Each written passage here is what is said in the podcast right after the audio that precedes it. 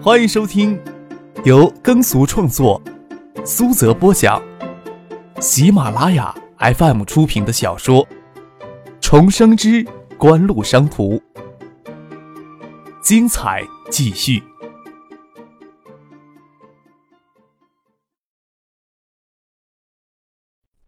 第五百三十集。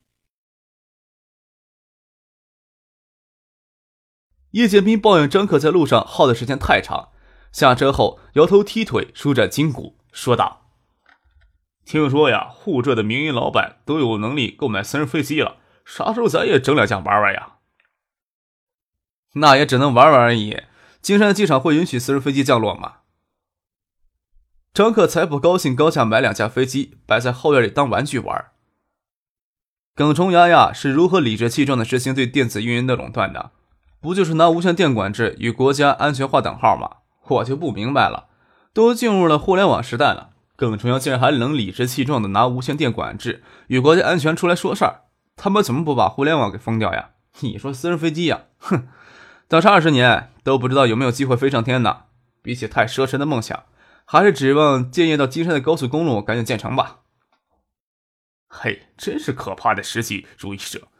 小伙子，你今年才满二十岁呀，考虑问题没有必要比我还老气横秋，还借机抱怨邮电部的垄断行径。叶剑兵揽过张克的肩膀，说起邮电部的垄断行为，还真是让人家没有脾气。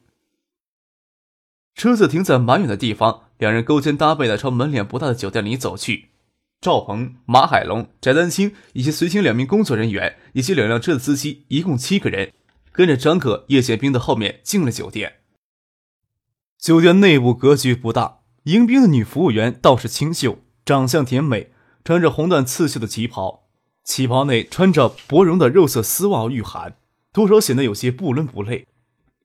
这时候已经没有包厢了，大堂里也七七八八的坐满了人，没有选择，只能在大厅角落里一张圆桌上坐下来。点过了菜，服务员推荐当地酿产的米酒。张克先让服务员将米酒温了，拿上来先喝着。酒店里的厨师动作很快，没多大功夫，点的菜几乎没有停歇的端上来了。早饭几乎没有吃什么，这时候饿狠了，看到菜上来，张克就下筷子夹菜，也不顾什么形象。江鲜杂鱼的盘子上面有一根长长的头发贴着盘边。酒店不大，有些细节总不会太完美，这点小事情，张克也没有计较什么。正打算将长头发拨出来丢掉，搁在桌上的手机震动起来。翟丹青先拿起来看，告诉张克是陈先生打来的电话，以为陈先生有什么急事儿。张克拨了两下，没有将头发拨出来，先接电话，指了指菜盘里的长头发，让叶剑兵弄掉。克少爷，你们呀，大概到什么地方了？离金山呢还有多远呀？陈先生在电话里问道。没说中午请你吃饭呀？你怎么打电话问我到哪儿了？张克笑了笑，看到叶剑兵没有将菜里的长头发捡起来丢掉，而是招手唤刚才那名服务员过来，心想这家伙大概是看到人家服务员长相甜美，无聊想调戏几句打发时间，没理会他，继续跟陈先生通电话。我们呀到金山了，就在江阴镇上的酒店里吃饭呢，离收费站大概也就两三里路吧。你们要是大中午没地方吃饭。那就过来吧，赶得早，还要去残羹冷炙等着你呢。金山市的赵有伦市长知道你要来金山呀，一定要亲自到收费站去接你们，你看怎么办呀？哈？张克让许洪博、周游以及陈先生有机会向金山市官方透露他叶宪兵来金山的消息，看周景瑜与金山市的其他官员会有什么反应。没想到金山市委副书记、市长赵有伦会这么积极，张克倒是有些犹豫了。他总不会马上立即赶到收费站去接赵有伦，但让赵有伦赶过来看他们一桌的残羹冷炙，也有些失礼呀。张克告诉了陈先生酒店的名字，让陈先生陪同赵有伦过来。他这边另备一桌酒席，等着赵有伦一起过来用餐就是了。张克挂了电话，叶宪兵正将那服务员喊过来，正指着餐盘里的头发得意的问他：“这个怎么说呀？”服务员小声的说道：“让厨子给他们重新做一盘鱼，行不行？”这个就算了。陈先生带着赵有伦很快就会赶过来，张克可没有时间陪着叶剑兵在这里调戏女服务员，将头发发丝捡起来丢掉，对那个女服务员说道：“你帮着我们，照着菜单再准备一桌菜，要赶紧啊！女服务员睁着眼睛盯了张可两秒钟，没有说什么就走掉了。她没有往后面的厨房走去，而是走到大厅另一侧，推门进了一间包厢。张可正跟叶剑兵等人解释，陈先生他们正带着金山市市长赵有伦往这边赶。看到女服务员走进包厢，也没有多想。过了片刻，包厢的门打开，一名青年站在包厢门口往这边看。那名女服务员站在他身边，手指着这边，在跟他说些什么。那青年大步的朝这边走过来。包厢里又走出七八名汉子，与那名女服务员一起朝这边走过来。张可摸了摸后脑勺，转头问翟丹青：“ 我呀，是不是说什么话让他们误会了呀？”那青年走了过来，他似乎也认张克就是领头的人，对张克说道：“兄弟，我是酒店老板，中午事情多，难免会有些疏漏。就因为菜单里出现一根头发，就要换掉整桌菜，是不是有些强人所难了？”张克笑了笑，正准备将误会解释，有个剃平头的青年插了进来，瞪着张克他们：“妈的，哪里来的杂种货色，赶到江的地方来讹诈？你以为人多就了不起啊？”回头朝另一个青年喊道：“强子，打电话喊人过来。”这时候，马海龙以及叶显兵的保镖兼司机站起来，拦在张克与叶显兵的面前，免得他们给冲撞了。马海龙跟那个自称是酒店老板的青年解释。我想你们是误会了，我们有客人正赶回来，所以请你帮忙再准备一桌菜。头发发丝不发丝的，我们也没有打算计较什么。另两名随行的保镖也站到张克的身后。妈的巴子，这时候知道怕了啊！呸！酒店老板没有狐疑的看着马海龙，没有说话。平头青年却啜了一口，一脸的鄙视，指着马海龙的鼻子：“刚才怎么不掂量掂量自己分量呀？”又吩咐旁边的女服务员：“给他们结账，把他们赶出去，算三倍的价钱。他们还要敢再有什么废话的，再过来找我们。”叶剑兵哑然失笑，问张克：“嘿，这算是咱们给讹诈了？怎么的？不服气？”啊？平头青年听到叶剑兵这么说，又其他八名汉子围逼了过来。服气？我们怎么会不服气呢？张克笑了起来。账呀，我们可以先结三倍、四倍认算，但是我们需要的确找地方先吃饭。你们也没有必要将我们赶走吧？抬头对马海龙说道：“你拿钱呀，把账先给他们结了。这年头，信用卡有没有现金好使？张克要出行，马海龙会随身准备一些现金。他从公文包里取出一沓钱，压在桌子上，推到平头青年的面前，笑着问：‘够不够呀？’见到平头青年一脸迟疑的将钱接过去，又说道。另外呀，麻烦你们再帮我们照刚才菜单准备一桌菜。钱若是不够的话，再跟我们说。那架势恨不得是右脸给抽了，又叫左脸贴过去。张克他们态度好的很，又认栽又赔笑脸。酒店里的青年都没有脸再为难他们。那个平头青年还笑眯眯的搂着叶剑兵的肩膀，跟他亲热的说道：“哎，我看你们穿着打扮都是有身份有地位的人，要是发生些意外，我们进局子呀住上三五个月，跟回家一样。”你们呀，要是有个缺胳膊断腿的，多不划算呀！叶剑兵眯起眼睛，光芒冷冽。他是给这平头青年这句话带着些许气的得意威胁话给气着了，将平头青年的手从肩膀上拨开，冷冷的说道：“钱呀，我们都付了，想必要发票你们也不会给，那就算了。是不是给我们安排一间包厢呢？等一会儿我们还要在这儿宴请客人呢。”敲诈了人家钱，就能容忍人家有怨气？那平头青年回头跟那个自称是酒店老板的青年说道：“他们呀也很上道，你就给人家安排个好点的包厢，服务好一些，也要让他们觉得物有所值。”然后就吆喝着其他社会青年进包厢继续喝他们的酒。看他们等会儿怎么收场吧。张可没想到刚到青山遇上这种事情，也没啥心情好坏的，拍了拍叶剑兵的肩膀：“陈先生他们就快到了，咱们出去迎接一下吧。”赵有伦有幸到收费站来相迎，张可自然也不会吝啬走到酒店门口相迎。赵有伦五十岁左右，身材高瘦，眼皮子有些浮肿。陪他一起过来的还有分管工业的副市长肖维军，市政府秘书长解振华与赵有伦的秘书陈明帆。他们为了表示重视，也或许是赵有伦自己出行的气派，有两辆警车替他们开道。酒店前的停车场很小，让过来就餐的车停满。赵伦他们只能将车停在路牙子上。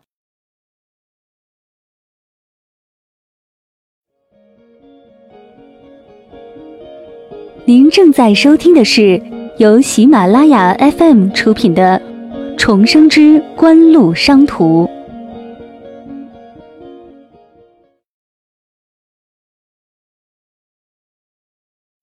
陈先生、许洪博、周游陪着赵有伦他们走过来，张克与叶雪冰就在门口等着。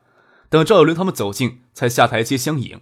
官场上走位极为考究，张克不会认错人，只是刚才电话里说的匆忙，没想到会这么大的场，连开到警车都有两辆，还需另准备一桌菜招待。关于江南省委、省政府以及金山市委、市政府的主要官员，张克都听许洪博详细介绍过。赵有伦与周景瑜都是近期从外地调入金山的。在金山都属于根基肤浅的官员，但是周景瑜毕竟是一把手，在省委省政府获得支持比赵有伦要多得多。张克主动伸手去握赵有伦的手，笑着说：“车子呀，经过这里，肚里空空的，忍不住呀，就在这里停车用餐了。希望赵市长别嫌这里简陋。”赵伦看着眼前的青年，真有百闻不如一见的感觉，说道。听锦湖势如传奇，都不知道看到你本人如沐春风呀，又哪里会觉得简陋呢？不过到新山来，总要让我尽地主之谊吧。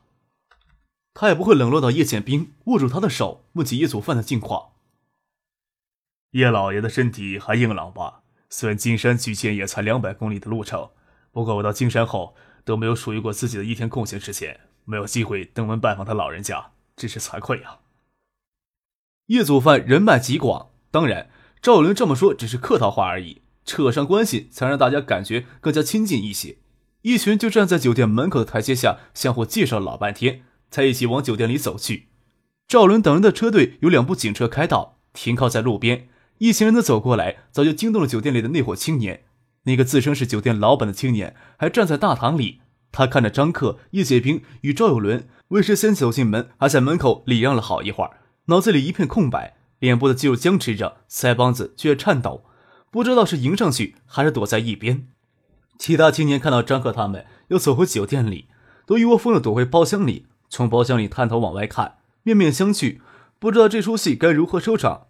那个叫强子的青年刚才对挑衅的群头青年说道：“黛玉，看来咱们真的误会他们了，他们请的客人是赵有伦呢。妈的，还以为是小飞羊呢。”咱们是不是一脚踢到铁板上去了呀？操！你他妈不说话要死呀！我眼睛又没瞎。平头青年回头瞪了一眼，看到那几个外地人陪市长赵有人走进酒店，他也慌了神。听到有人在耳边夸噪，心里更是烦躁的很，忍不住要骂娘：“你他妈的废话怎么那么多呀？刚才拿烟拿钱的时候，你动作比谁慢了？”大堂里有人认出赵有伦，站起来兴奋的喊道。啊，赵市长呀！赵市长下来视察呀？怎么还来这种小地方吃饭呀？有人顶着僵立在大堂中间不知所措的酒店老板，看老板，你小子行啊！江玉酒店的名气竟然大佬能将赵市长吸引过来，你小子还愣在这里做什么呀？看涛都快哭出来呀！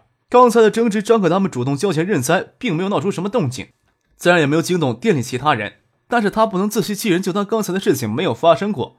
那群外地人拿出来的内衣搭搭整整有一万，知道这伙外地人是欺软怕硬的软面团，能宰不宰王八蛋？看他也不是忠厚的老实人，收下钱，随便找回七八百就当饭钱结了，还给刚才帮忙壮士的青皮流氓每人发了一百元的喜钱。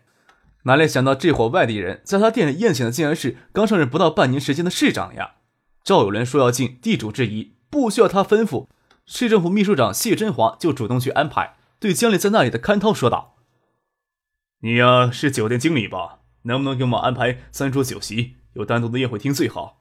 没有单独的宴会厅，那就让最好的一间包厢腾出来。这间包厢的标准水平要高。另外，你先给我们安排个休息的地方，在酒席准备好之前，让赵市长跟客人们休息一下。另外，给一张你的名片给我。张克不理会这些琐碎的事情。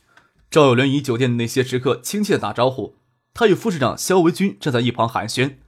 翟德清探过头去。嫣然笑着跟谢华珍说道：“啊，谢秘书长，不用这么麻烦。我们刚在包厢里已经准备了一桌酒席，只是没有想到会有这么多人过来。要不您先陪赵市长进包厢用餐，我跟其他工作人员在外面稍等一会儿。走过来，主动接过，看他手里的名片，看了一眼。好，看涛先生真是这家酒店的总经理啊！又将名片递到谢华珍的手里，压根不说刚才给乔让的事情，将这根刺扎在看涛的心里，钝刀子割肉，愣是不给他一刀痛快的。转身与马海龙安排赵有伦、张克他们先进包厢里用餐。张克、叶剑兵、陈信生、许洪博、周游、翟丹青。与金山市这边赵有伦、肖维军、谢华珍以及随行的金山市公安局一名副局长先进了包厢用餐，其他的随行人员在外面坐了两桌。赵鹏、马海龙与赵有伦的秘书陈明帆出面张罗。今天上午正式举办的金山电子产业发展论坛，是周景瑜推动着为金山电子工业制造基地宣传造势所用，要增强电子工业制造基地在国内电子行业的影响，已经筹备了有一段时间了。软件产业园恰好搭上这股东风。除了葛明信、葛恩军父子还留在金山外，其他主要人物谢汉静、谢毅、谢楠等人都有出席。国内知名电子企业，例如长虹、康佳、联信、联讯、东兴等公司都派高层代表列席。邮电部、电子工业部以及纪委副主任葛建德都抽出时间来参加相关活动。三星、东芝等海外电子厂商驻华机构也有派出代表参加。仅从这些列席的嘉宾来看。这次电子产业发展论坛算是相当成功。赵伦能在举办大会当天中午脱开身来跑到江鱼镇迎接自己，想必是因为今天的风光都给周景瑜一人占据了，他心情郁苦，不甘心在会上给周景瑜当陪衬的缘故吧。我在会场时呀，听陈先生总裁提及了锦湖有意在金山投资建设销售员分园呀。赵有伦想要从周景瑜那里夺回属于自己的应有风光。也唯有在招商引资方面做出出色的政绩。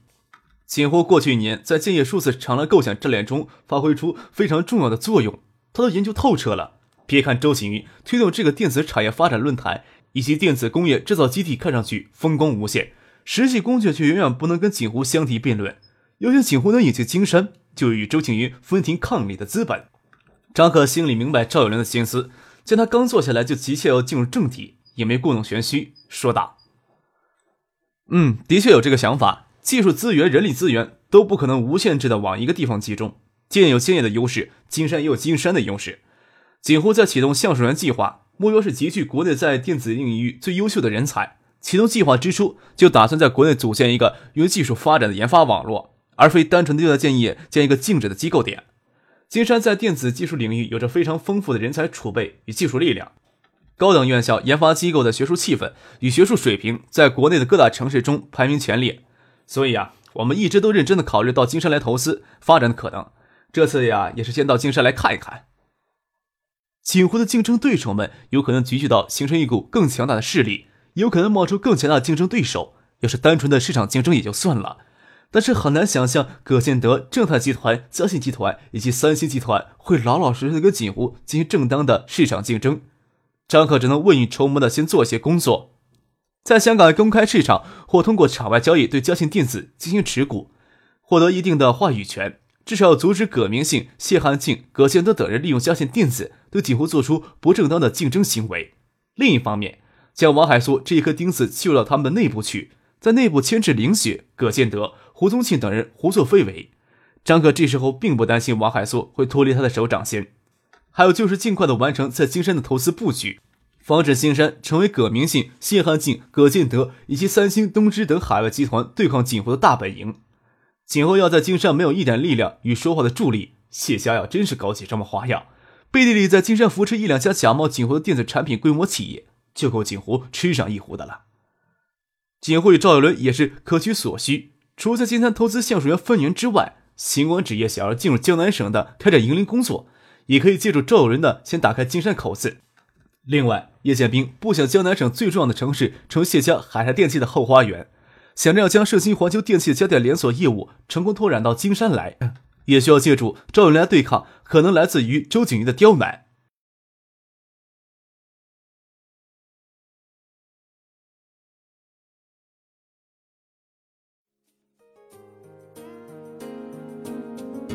听众朋友。本集播讲完毕，感谢您的收听。